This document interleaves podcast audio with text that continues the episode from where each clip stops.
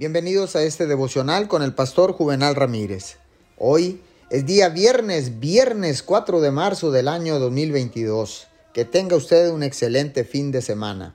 La palabra dice en Filipenses 3:10, lo he perdido todo a fin de conocer a Cristo, experimentar el poder que se manifestó en su resurrección, participar en sus sufrimientos y llegar a ser semejante a Él en su muerte. Nadie queremos pasar por el sufrimiento pero he descubierto que hay mucho que podemos aprender en la dificultad. Uno de los beneficios del otro lado del sufrimiento es una relación más profunda con Dios.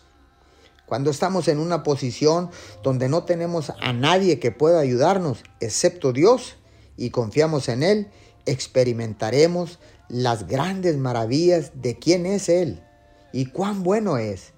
Experimentaremos su fidelidad, justicia, bondad, misericordia, gracia, sabiduría y poder.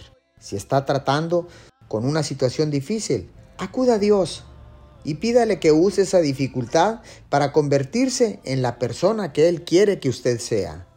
Señor, gracias, porque ahora en lugar de permitir que el sufrimiento me aleje de ti, voy a utilizar este desafío para acercarme más a ti, confiando y dependiendo de ti más de lo que lo he hecho anteriormente. Te doy gracias en el nombre de Jesús. Amén y amén.